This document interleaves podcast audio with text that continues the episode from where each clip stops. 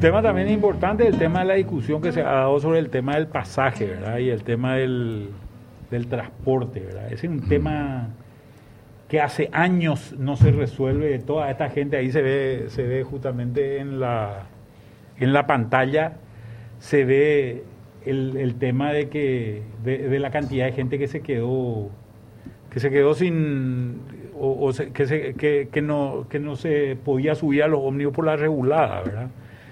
Y una propuesta muy interesante, creo que sería interesante hablar con Alejandro Zucolillo, que hizo una, un, un, planteamiento que por fin es diferente, ¿verdad? Me parece a mí, que es un subsidio a la demanda y no un subsidio a la oferta, que es lo que se hizo hasta sí. ahora, es lo que se vino haciendo hasta ahora. ¿no? Subsidio directo al pasajero a través de la tarjeta. Claro, cargarle en la tarjeta lo que, lo que vos le quieras subsidiar y entonces no tener que estar repartiéndole a gente que no sabe qué hace con el dinero, ¿verdad? Creo que es una o, solución bastante interesante. O si realmente eh, está aplicado a la cantidad de pasajeros, porque lo que vimos es que con los primeros conteos reales del transporte de pasajeros se estaba pagando mucho más de lo que correspondía.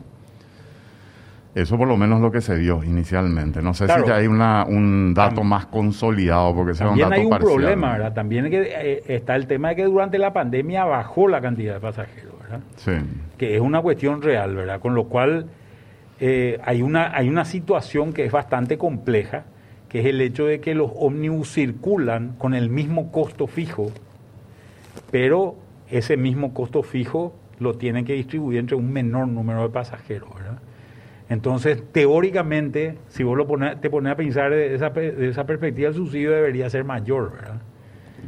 Pero también está el tema de la calidad del servicio y todas esas historias, ¿verdad? Sí, eso iba a mencionar, porque tenemos los buses diferenciales en que en teoría no permitían el abarrotamiento dentro de, del ómnibus, sin embargo vemos eso. Y el, pasaje sigue siendo el mismo, entonces eso es un día a día de, del trabajador que tiene que en medio de esta pandemia tratar de de arreglársela, ¿verdad? y más la regulada de un tiempo a esta parte que también empe empeoró la situación. Yo sospecho, Manuel, que el problema nuestro del transporte, vos te vas a cualquier país del mundo donde haya cierta organización, no digo una gran organización, porque hay países chiquitos de, de, de, otras partes del planeta donde vos te vas y tienes un sistema de transporte que es impresionante, pero acá, en los alrededores, nomás te vas a países que son muy similares al nuestro. Y eh, uno se pregunta, ¿Cómo Paraguay no puede dar una solución? Porque aquí falta. Eh, Carlos Antonio López tenía ferrocarril. Eh, a finales del siglo XIX ya teníamos eh, tranvía, la, la, mulita esa. A comienzo del siglo XX ya teníamos tranvía eléctrico. Después de la guerra de la Triple Alianza, que estábamos bastante peor que ahora, Bastante peor que ahora. Entonces, qué inutilidad de todos los gobiernos que se han sucedido para no poder instalar un nuevo, porque acá hay que agarrar, patear traseros, y yo supongo que esto no se puede hacer porque hay muchos empresarios del transporte que tienen vínculos políticos o porque hay intereses muy poderosos de los políticos con los empresarios del transporte. Pero acá hay que patear traseros y patear el tablero para modificar todo el sistema del transporte. Vos te vas a cualquier parte donde están organizados te subí a un bus, te subí a un tranvía, te subí a un tren, a un trolebús, este, a un ferry y tenés un solo boleto, ¿verdad? O sea, yo no me explico cómo no le podemos dar solución en nuestro país al tema del te transporte. Decir, te voy a decir algunas cosas que yo pienso. Vamos a hablar exclusivamente de transporte urbano, ¿verdad? Sí. Porque creo que hay más transportes que, que, que impactan. Asunción tiene forma de una mano. Si vos te pones una, a pensar. Es como una especie de península. Claro, es una, es una, especie, es una especie de mano. El borde de la mano, digamos, el río, ¿verdad? El dedo del medio es la avenida Eusebio Ayala. Y pertenece Marica López, eh, La Trachaco, eh, y Fernando de la Mora, ¿verdad? Entonces, ¿cuál era la idea del Metrobús? La idea del Metrobús era hacer como una espina dorsal. O sea, el Metrobús sobre Eusebio Ayala iba a ser el, el, bus de tránsito rápido y a eso se le iban a co ir conectando otros ramales futuros que iban a hacer. Que vayan cruzando todos los ramales principales. Entonces, claro, pero ese iba a ser, digamos, la columna vertebral. Mm. Esa iba a ser la columna vertebral. Era el principio de la solución. ¿Cuál es el problema con el Metrobús? El problema es que con el Metrobús es que lo perfecto es enemigo de lo bueno. ¿Y a qué me refiero? ¿Qué se quiso hacer con el Metrobús? Se quiso hacer una solución integral urbana. Claro, no era solamente un sistema de transporte. No era solamente un Una, sistema de una solución mucho más amplia. Claro, quisieran hacer desagüe pluvial, desagüe cloacal. Eh, La parte inmobiliaria. no, sí, resolver la parte catastral. Astral, eso Y se- resolver la Porque vos parte sabés cómo se de abrió. distribución eléctrica también iba a Sí. ser subterráneo. ¿Vos sabés cómo se habló? ¿Vos, vos sabés cómo se, se abrió Eusebio Ayala? Sí, sí, sí. Etroner agarró y metió una topadora y dijo, acá vamos a ampliar esta calle. ¡Ren! Y atropelló, ¿verdad? Y ahí quedaron muchos inmuebles que nunca fueron regularizados. Están sobre la avenida los inmuebles. Claro, hay partes de la avenida que son privadas, que son del, de- del frentista, digamos, que están ahí enfrente. Entonces cuando... Y esto no tenían bien, bien catastrado. Entonces, cuando, cuando entran las empresas y empiezan a ver estos problemas, empiezan a ver que el avance era mucho más lento. Y a la gente se le prometió, a los- al frentista se le prometió tres meses y estuvo dos años cerrado. Y se fundió la gente atrás de eso. Esta fue la irresponsabilidad gigante que cometió. Pero se sabía que iba a ocurrir eso, Manuel. Esa es la gran irresponsabilidad. Claro, acá lo que se tenía que haber hecho, a mi manera de ver, es lo que se hizo en la avenida Costanera. ¿Vos te acordás que el proyecto Franja Costera era un proyecto también integral, Sí, urbano, sí, de solución? Hasta que un día dijeron, bueno, vamos a dejarnos hacer el proyecto integral y vamos a hacer una, una- una calle nomás. Mm, Y ahora se está empezando a hacer todo el resto. Claro. Ahora se está empezando a hacer todo el resto. Entonces, yo lo que creo es que se hubiesen limitado a la parte exclusivamente de transporte y hoy iba a estar funcionando el Metrobús. Iba a estar funcionando el Que la Metrobús. gente entienda que eso es beneficioso. E- Era lo más importante. Claro, lo más importante era, Convencer a la gente. era vender el proyecto, ¿verdad? Y a partir de eso iban a generarse el resto de los proyectos. Pero eso, eso es lo que Yo a veces... Yo se mató el proyecto tratando de hacer algo perfecto. A vos no te gusta, pero yo creo que esto... Yo soy mal pensado. No, parto, de, parto de la sospecha. Yo ya sé. Parto de la sospecha, Manuel, de que esto era un negociado. Por eso no se pensó eso que vos estás diciendo. Porque acá ¿Sabe fue quién hizo este proyecto? Acá, no sé quién hizo. Dionisio Borda. Y no sé. no sé Dionisio, hizo. este es un proyecto que lo encaró, lo comenzó Dionisio Borda. Eh, pero es con apoyo del BIT. No, no, pero Dionisio Borda, como gobernador del, del BID en Paraguay, porque el ministro de Hacienda, el gobernador del BID, hizo la solicitud al BID de hacer este proyecto. Y el proyecto, la otra punta del proyecto, que son las oficinas eh, gubernamentales ahí en, el, en la zona del puerto, ¿verdad? Porque a mí me parece muy razonable lo que está diciendo. Es más, yo creo que se empezó con el ramal equivocado. Yo hubiese empezado con otro ramal más fácil, Menos complicado. menos complicado, menos conflictivo, que creo que puede ser, por ejemplo, la, el, el- la- el ingreso norte. Me parece que era lo más rápido que se podía hacer. Sí, ahí por, por, el medio de la avenida Ñuguazú, ponerle algo así. Algo así. Trae Ñuguazú, luz que conectas rápidamente con la anuncia y que se vea eso. Me parece que hubiese sido más rápido. No ibas a tocar tanta gente ni Yo, tanto yo te iba a sector contar, comercial. para mí, para mí un ejemplo de esto es, vuelvo a decir, el tema de la franja costera. El tema de la franja costera se hablaba, se hablaba, se hablaba, se mostraban dibujos, la gente no sabía de qué se hablaba, hasta que salió la costanera de Encarnación. Y los asuncenos nos fuimos a Encarnación y dijimos, la pucha, ese yo también quiero, yo quiero ese mismo, ¿verdad? Y eso le dio lugar a que se pueda hacer. Hoy todos los pueblos y ciudades de Paraguay que tienen algún arroyito quieren hacer una costanera. Y de hecho muchos están teniendo. ¿eh? Y, Y son muy lindos. ¿eh? son muy lindos, hay que decir. Sí, hay muchos que están haciendo y, y la gente... Yo, la- por ejemplo, la- Carmen del Paraná me parece preciosa la cotanera que tiene Carmen Sí. del Paraná. Me parece que ah, falta más inversión hacia esa zona. ¿eh? sí, me parece hermosa, pero, pero están haciendo Concepción, Pilar, Sí. eh, Hernandarias. Hernandarias, varias ciudades están, están encarando proyectos de esa índole, porque se le convenció a la gente de que tener una costanera es algo bueno. ¿Cómo se hizo eso? Y Encarnación fue el que, el que, el que rompió, digamos, con el, el maleficio de que no hay que tener. Y después, ahora se está haciendo Asunción, la gente está contenta, Mm, vos sí. ves, vos Sí, ves los, sí. los niveles de ocupación. Se, se, está ampliando, se están haciendo cada vez más parques lineales, se está refulando, todo lo que se iba a hacer, pero se está haciendo por etapas, ¿verdad? Y creo que esto mismo hay que hacer con el transporte, pero esa primera medida tiene que ser exitosa y lastimosamente el fracaso del Metrobús es un fracaso para todo el sistema de transporte urbano del Paraguay. Ahí ya hay una obstrucción mental.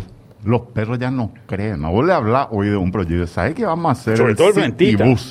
Y el frentista y los comerciantes, pues es un fracaso. Yo, Manuel, de gente muy conocida, cercana, que ha se ha fundido con estos proyectos. Cualquiera de los proyectos que pasen frente a tu casa, pues todo se hace mal siempre. Todo. Yo te digo, aquel famoso túnel que se hizo en la zona del botánico, que ahí donde está el geyser, que de vez en cuando nos da ese, esa linda sorpresa, ¿verdad? Ese atractivo turístico que tenemos ahí. Eso fundió a todos los negocios que estaban en los alrededores. Fundió todo, Manuel. Todo. Se fundieron.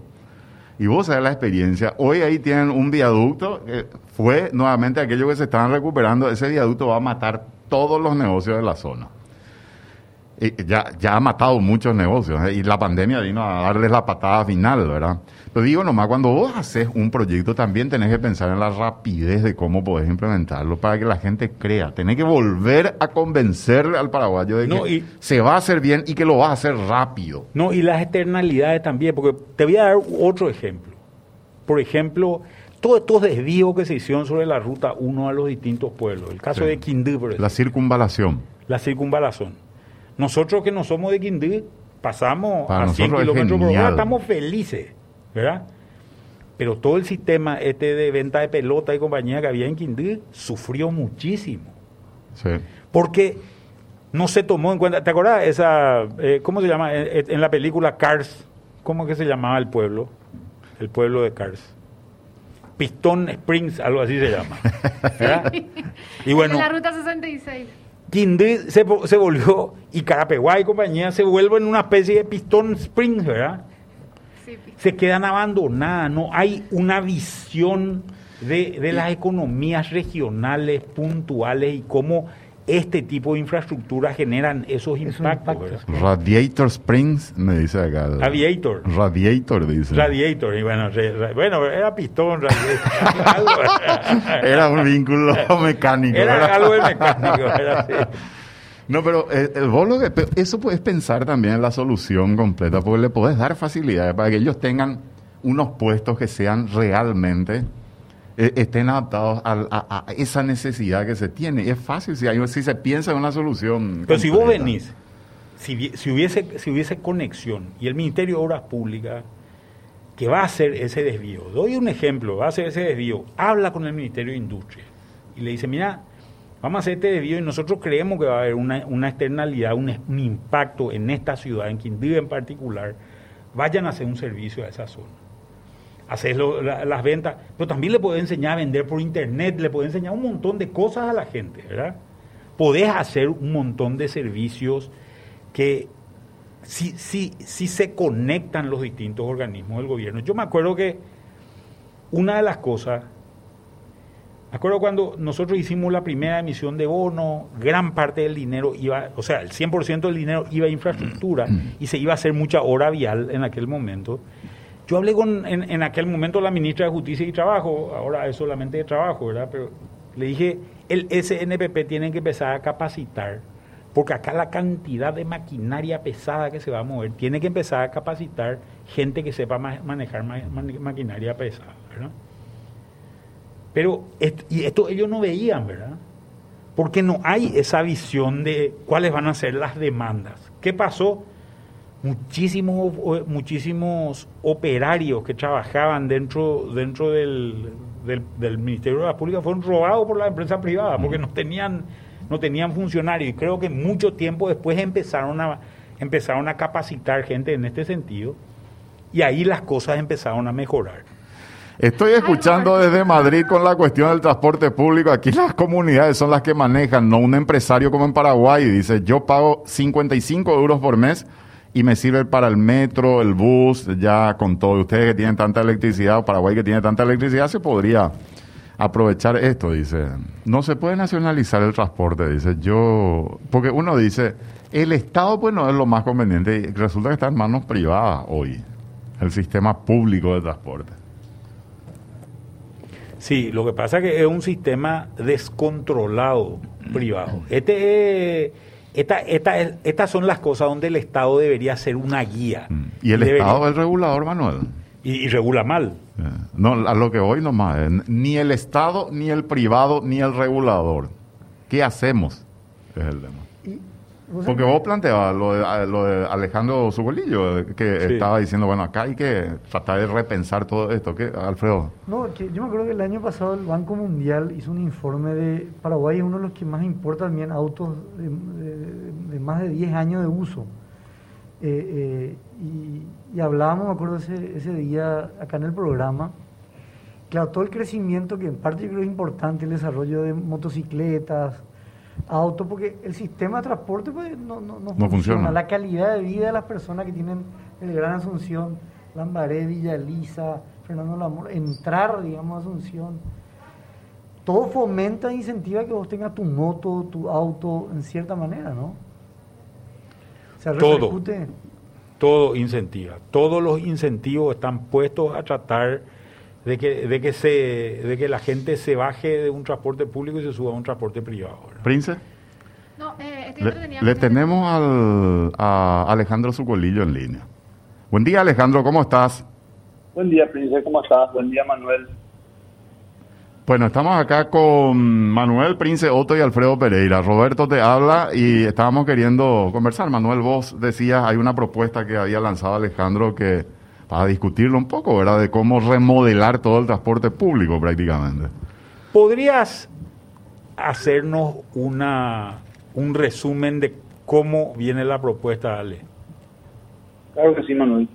La propuesta básicamente consiste en replantear, reformar el sistema de transporte público, primero de una reforma conceptual, que como yo sostengo, el sistema de transporte público hoy en día en la mente de la mayor parte de la ciudadanía y de, los formadores de opinión pública incluso es un negocio. Un negocio o un negociado, dependiendo a quién le pregunte. Un negocio empresarial donde hay una prestación de un servicio concesionado por el Estado, etcétera, etcétera, etcétera. Lo que no se agrega a esa óptica o a esa mirada de lo que es el transporte público es que el transporte público en realidad más allá de la forma en la cual se presta, que puede ser o no empresarialmente o desde el, desde el Estado mismo, es que el transporte público es un derecho universal garantizado de hecho por la ONU para todas las personas poder acceder a otros derechos garantizados.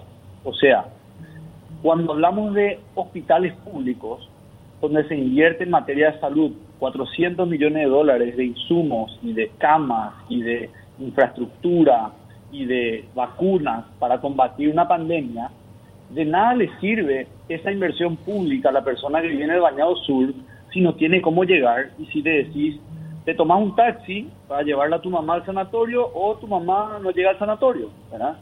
Eh, entonces, cuando repensamos en lo que es transporte público, cuando, cuando nos damos cuenta de que no le podemos exigir a una persona que se compre una moto o un, un vehículo particular para poder llevarle a su hijo al colegio, porque si no su hijo simplemente no va a tener una educación y no va a poder competir en el mundo sumamente competitivo en el que vivimos. Tenemos que darnos cuenta de que el servicio del transporte público es un derecho del usuario, no es un negocio de la empresa. Ni siquiera es, ni siquiera es un, un, un, un ¿cómo te voy a decir? un negocio del Estado tampoco. Es un derecho de la persona, del beneficiario real, que es el pasajero. Y a partir de eso, a partir de ese modelo mental, tenemos que diseñar un servicio en función al pasajero y no en función al rédito empresarial o el modelo de negocio empresarial que se quiera plantear. Entonces, en los países donde funciona el transporte público, se parte de esa mirada. Y es así que ellos no consideran que el transporte público sea un gasto público. No es un, un subsidio en materia de gasto público, es una inversión pública en calidad de vida, en acceso a otros servicios públicos y otros bienes públicos, que si no las personas más, más trabajadoras, las personas más vulnerables económicamente no pueden acceder. Entonces, a partir de ahí, lo que nosotros planteamos, quiero decir nosotros porque no estoy solo en este planteamiento, hay otros, otros empresarios del sector y otras personas que plantean esa misma mirada y este mismo formato, es que el dinero que destina el Estado hoy en inversión en transporte público sea distribuido y sea acreditado en las tarjetas de los beneficiarios. Que el dinero vaya a la tarjeta del pasajero y que la empresa de transporte público esté obligada a prestar servicio para poder acceder a ese dinero. Hoy tenemos un modelo eh, perverso, un modelo arcaico ya, donde el dinero se le paga un monto fijo indistintamente del volumen o el nivel de servicio que presta la empresa. Se le, se le remunera por cantidad de flota y no por cantidad de servicios realizados.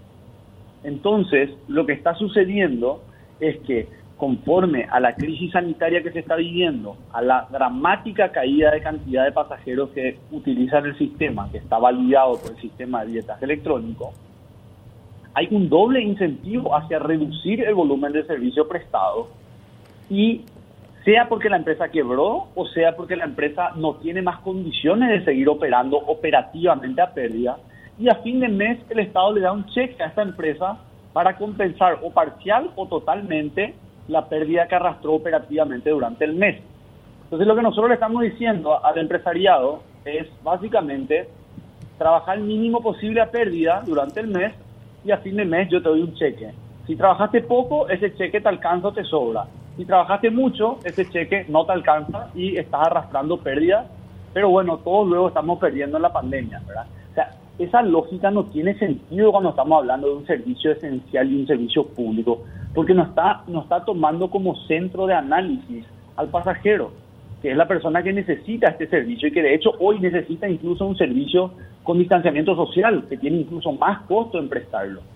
Entonces, nuestro, nuestro planteamiento va como primera medida transferir el dinero, el 100% del dinero que se utiliza hoy subsidiando a la empresa de transporte público, que se le transfiera a los pasajeros, que el pasajero tenga empoderado ese dinero y a partir de ese dinero eh, la empresa de transporte público para acceder al dinero no lo acceda en un cheque a fin de mes, lo acceda 0,1% por cada pasajero que va levantando cada día, de cada semana, de cada mes.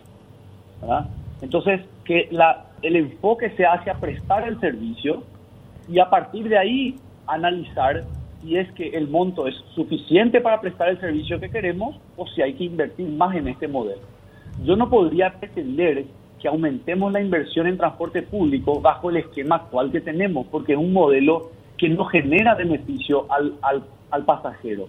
Es un modelo que se presta para corrupción. Entonces, si replanteamos el modelo y nos ponemos a mirar desde la mirada del pasajero, les quiero comentar que el Estado hoy a las personas que viajan en servicio de transporte público convencional, el pasajero más humilde incluso muchas veces utiliza buses de 2.300 guaraníes, se está subsidiando 2.750 guaraníes mensuales. Eso equivale al precio de una empanada. O sea, hoy el subsidio del transporte público, si lo miras a nivel absoluto empresarial, sí, es un número importante. Son 9 millones de dólares que se destinan al subsidio del transporte público. Pero si vos lo estás mirando desde la óptica del pasajero, que es el beneficiario real, el beneficiario que necesita recibir un producto tangible, esa persona está siendo subsidiada 2.750 guaraníes y ni siquiera recibe ese subsidio porque la prestación que recibe es pésima. Entonces, nosotros lo que estamos planteando es un cambio de modelo conceptual. Tenemos que aplicar el criterio que se utilizó en la implementación del sistema PPVO. ¿El PPVO qué fue? No fue un pago de 200 millones de dólares a los supermercados. Y a los supermercados le íbamos a decir, che, ustedes cada uno entreguele a los 800 mil beneficiarios dos bolsas de, un kilo de arroz, dos bolsas de harina, dos bolsas de azúcar y un kilo de carne. Y después el Estado salir a tratar de controlar y asegurar de que se entreguen todos esos kilos de arroz, esos kilos de carne, esas bolsas de azúcar, eso. Imposible iba a ser esa implementación iba a costar más cara la implementación que el servicio que se quería brindar. Pues hoy sucede exactamente lo mismo con la empresa de transporte público. Hoy el Estado invierte el dinero dándole un cheque a fin de mes y le dice, che, portate bien que si no te voy a cancelar, te voy a regular, te voy a multar, te voy a... Eso no funciona. Nosotros tenemos que premiar el servicio. Así como se hizo en el PTU, se le dio el dinero a las personas en situación de, en situación vulnerable económica y que ellos salgan a adquirir el bien y el servicio que querían. La misma tiene que ser la lógica que utilicemos para subsidiar el sistema de transporte público. Tiene que verse y tangibilizarse la inversión. No puede ser algo que se pueda prestar para hacer negocios sin prestar el servicio. Y Alejandro, no, yo, digo lo que plantea un giro copernicano, ¿verdad? Y, y, creo que en el momento que están las tarjetas permite un poco lo que vos decís, ¿verdad? Pero ¿cómo es la reacción ahí? Ustedes de la Contrapar, ¿cómo ven eso? Eh, eh, genera un poco así de movimientos. De roncha. De roncha, porque claro, toda reforma es buena cuando no te toca a vos, digamos, ¿verdad? Eso todo es un sistema que se viene implementando hace años. Mira, para, para, para ser absolutamente transparente, nosotros somos la, la empresa que más subsidio cobra en todo el sistema de transporte público. Pero como nosotros prestamos un servicio y prestamos un servicio regular, somos la empresa que más pérdida tuvo en todo este periodo. Demostrable por números. Entonces, si nosotros, que somos los, entre comillas, mayores beneficiarios del modelo, estamos planteando que este modelo es desequilibrado y no funciona en función al pasajero, yo creo que esa es la evidencia más grande que hay de que hay que reformar el sistema. ¿Presentaron ya esta propuesta a, alguna autoridad y ya se tuvieron algún retorno con respecto a eso? Sí, de hecho, realmente el, desde que se mediatizó y que esta, esta propuesta tomó fuerza en la prensa, y por eso le agradezco a todos, a todos ustedes y a todas las demás personas que, que lograron posicionar este tema, ha tomado mucha fuerza. Eh, de hecho, no, como, como bien dijeron, no se podía implementar con el nivel de transparencia que hoy se puede antes de tener billetaje electrónico, porque iba a ser un tema de ventanillas con vales y, iba a prestarse para la corrupción. Hoy tenemos el sistema absolutamente transparente, eh, uno de los sistemas más modernos de billetaje electrónico en toda la región. Tenemos la información precisa de los viajeros y las, las cuentas que tienen las billeteras de transporte público de billetaje electrónico son prácticamente cuentas EMPE. O sea, reúnen todos los requisitos de criptoseguridad y demás necesarios para ser una empresa de medio de pago electrónico. Entonces, hoy prácticamente tenemos un PTU de transporte sin el dinero acreditado en el PTU.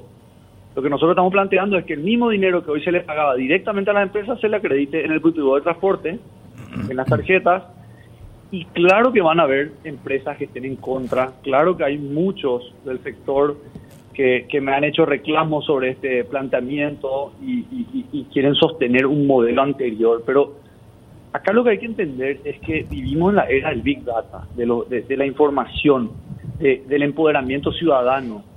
No, podemos seguir pensando en un modelo de mantener esquemas o mantener itinerarios históricos que se diseñaron hace 40 años cuando hoy tenemos la información precisa de dónde está la demanda, dónde necesita servicio, dónde falta servicio, dónde hay exceso de flota. El exceso de flota es un costo para el sistema y lo terminamos pagando entre todos. Entonces, lo que hay que hacer aquí es hacer una reforma integral del sistema de transporte público. Yo lo estoy diciendo como, como uno de los de las personas, como te digo, uno de los mayores actores dentro de este sistema. Estoy haciendo el llamado a esta reforma para que esta reforma esté por primera vez en la historia hecha en función al beneficiario final. Ahora, Alejandro, sí, sí, Manuel. ¿Cómo, va a mejorar el transporte si es que el subsidio se hace a la demanda y no a la oferta? Perfecto, buena pregunta, Manuel. El, el, primer punto, y de hecho acá estoy viendo el Viceministerio de Transporte, ya publicaron que están analizando esta, esta propuesta. Nosotros estuvimos trabajando hoy con los ingenieros, esta mañana ya, con los ingenieros del el Centro de Monitoreo del Transporte Público hay varias etapas dentro de este proceso.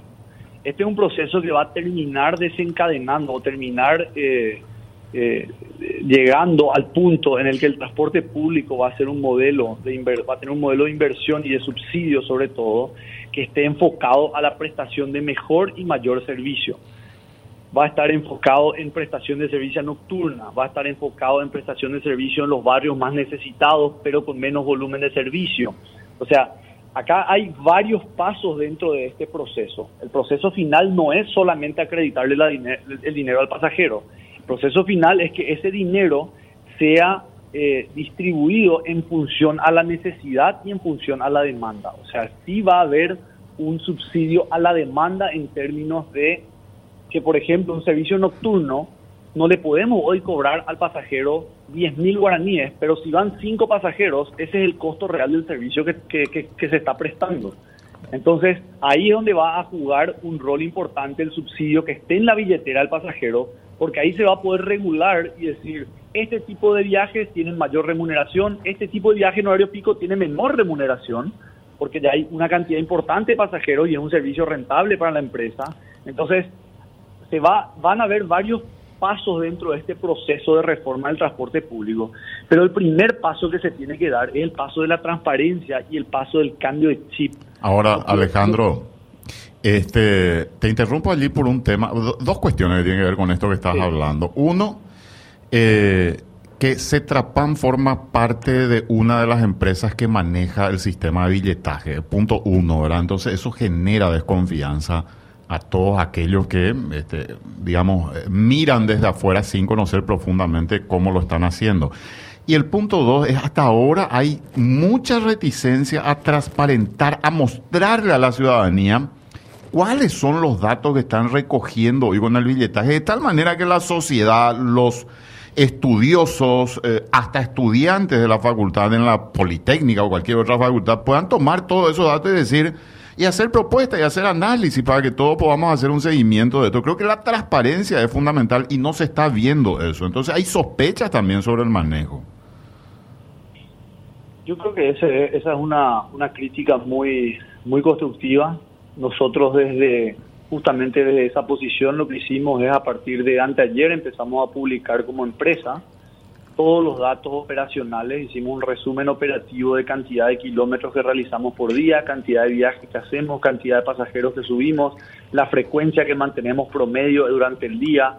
Eh, entonces, eh, coincido contigo, hoy justamente fue un reclamo que le hice a los ingenieros del Viceministerio de Transporte del centro de monitoreo, donde el Estado invirtió 4 millones y medio de dólares para tener un centro de monitoreo que pueda evaluar que pueda capturar la información precisa, indistintamente de si Cetrapan compró o no compró un porcentaje de la empresa prestadora. La realidad es que el centro de monitoreo y el modelo que se reglamentó es uno de los sistemas más modernos de, de billetaje electrónico del mundo. Y esa información yo reclamé hoy justamente lo que vos estás reclamando. ¿Por qué no tienen ya un portal ciudadano donde se pueda visualizar la frecuencia, los kilómetros? Y lo que me explicaron es que el proceso de esta implementación del centro de monitoreo es un proceso de 24 meses, que recién han transcurrido 12 meses de ejecución. Y uno de los proyectos que está más cercano a implementación es justamente el de control de flota. O sea, ellos hoy saben, todos los, todos los buses saben dónde están, saben la cantidad de pasajeros que suben, en qué bus suben, en qué línea suben, pero nos ligan la información a manera de saber, por ejemplo, este bus está yendo en esta dirección y en esta dirección subió tantos pasajeros. Este bus estaba yendo en esta dirección. Entonces, y todo el business intelligence que tiene que haber para poder tener un portal de información eh, accesible y utilizable, ¿verdad? Yo obviamente le pedí y les expliqué que es urgente acelerar ese proceso porque solo vamos a poder construir un mejor sistema con transparencia y dando ese esa información que sea de acceso público y como vos dijiste, que se siente un ingeniero y nos diga, che, y si acá hacemos esto, podemos llegar a bajar el costo, podemos mejorar el servicio, podemos replantear este modelo, podemos incorporar buses eléctricos. Otra, que eso sea parte de la propuesta. Otra cosa, Alejandro, eh, hay una digamos, una cantidad exagerada hoy de empresas de transporte, eh, hay un exceso de, de, empresas de transporte, hay que reducir, digamos, la cantidad de empresas de transporte. Pero mucho se habla del, del, de cómo se calcula el pasaje, pero hay que ver también si la cantidad de empresas y la cantidad de unidades responde a lo que a la demanda que hay actualmente. Bueno, eso es justamente todo parte del análisis técnico que, que se tiene que llevar adelante, utilizando la información de billetaje electrónico como insumo principal, porque en la mayoría de los países hubo una consolidación del sistema, Y esa consolidación nace a partir de que el servicio prestado en una troncal no puede ser igual que el servicio prestado en una periferia. O sea, si vos llevas 10 buses de, de, de los barrios y los 10 buses se encuentran después en, en, la, en la ruta principal, sea Mariscal Estigarribia, sea Mariscal López, sea la, ruta que sea, vas a tener un exceso de oferta en la troncal y un déficit de oferta en el barrio. Entonces lo que generalmente se hace es se crean estaciones intermedias del transporte público, donde los barrios tienen muchísimo servicio porque el bus se va al barrio, deja en la estación, eh, la estación intermedia y vuelve al barrio. Y hay una cantidad de buses que generalmente son articulados incluso para generar, para poder captar mayor demanda en las troncales de las de los sistemas. ¿verdad? Pero todo eso, como te digo, forma parte de la reforma estructural que hay que hacer el transporte público, donde hay que rediseñar itinerarios históricos que se entregaron hace 40 años y se entregaron en función de que uno era amigo de un, de un político o de otro, que su mamá pasaba por acá, entonces le dibujaron un itinerario que pase al lado de la casa de la mamá. La mamá ya falleció hace 10 años, pero seguimos pasando y haciendo kilómetros vacíos por ahí. O sea, hay toda una reingeniería del sistema que se tiene que llevar adelante, pero el primer paso, el primer paso para poder encarar este, este, este proyecto herculiano de reformar el sistema de transporte público y pensar en, en, sistemas más modernos, en, en, en más, más masivos, ¿verdad? Tiene que ser generar un vínculo o un, un, modelo de transparencia y de empoderamiento ciudadano, porque el beneficiario del sistema, hay que sacar del chip de que este es un negocio empresarial, es un derecho universal. Y a partir de que es un derecho universal, ahí construyamos el modelo. No pensemos en este es un negocio y vamos a ver cómo hacer que sea rentable para los grandes o para los chicos o para la flota. La flota o sea, no, eso es el resultado de, de de la causa que es la necesidad de prestarle un servicio de movilidad a las personas en, en estado más vulnerable económico. Es, sí. De ahí tenemos que partir sí, todo sí. Este, toda esta reforma. Don Alejandro, brevemente, pregunta acá la, la audiencia si siguen las reguladas y dónde pueden acceder a la información de los datos que usted está compartiendo. Los datos que yo estoy compartiendo están disponibles en nuestro Twitter de Línea 12 Magno y de nuestra página de Facebook de Línea 12 Magno yo, yo realmente usar la palabra regulada, por supuesto que por la naturaleza que comenté viciosa del modelo de pago de subsidio, el modelo económico existe, del déficit operativo y del pago a fin de mes, por supuesto que hay empresas que están regulando su servicio, hasta para sobrevivir y empresas que lo hacen para lucrar, de ambos lados.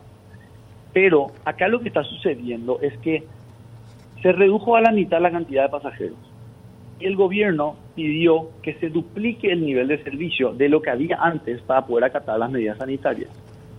Si nosotros nos vamos a un, a un restaurante y estábamos entre 10 y pedimos 10 platos, y pagábamos uno cada uno, y ahora hay 5 personas, pero queremos pedir 20 platos, pero no queremos pagar los 4 cada uno, queremos pagar uno nomás de vuelta. Por supuesto que se va a generar un desequilibrio tremendo en la finanza de este sistema. Y es así que han quebrado tantas empresas que el servicio del transporte público es desde una mirada sistémica. Porque si se funde la empresa que trabaja en San Lorenzo, el pasajero conoce cuál es la, el, la medida alternativa o el otro bus que puede tomar para llegar cercano a su destino. Y se va a ir a buscar ese bus como solución y va a encontrar que ese bus, acatado las medidas sanitarias, está llevando ya el exceso de personas que puede transportar, o sea, ya está excedido de capacidad. Entonces, lo que termina sucediendo es que entramos en un ciclo vicioso donde se funden empresas, se caen más, algunos regulan para beneficiarse, entonces estamos en una, en una caída en picada del nivel de servicio y todo eso repercute en, en, en, la, en el ciudadano. Entonces lo que yo digo es que acá lo importante es que este proyecto, este, este, este planteamiento o cualquier otro que pueda, que pueda resolver el problema de fondo, que en definitiva es que el, el sistema está creado de una manera en la que está pensado en cómo, cómo se, se presta un servicio y ese servicio no está pensado en cómo se le va a brindar el servicio al pasajero desde una óptica de derecho y no desde una óptica empresarial.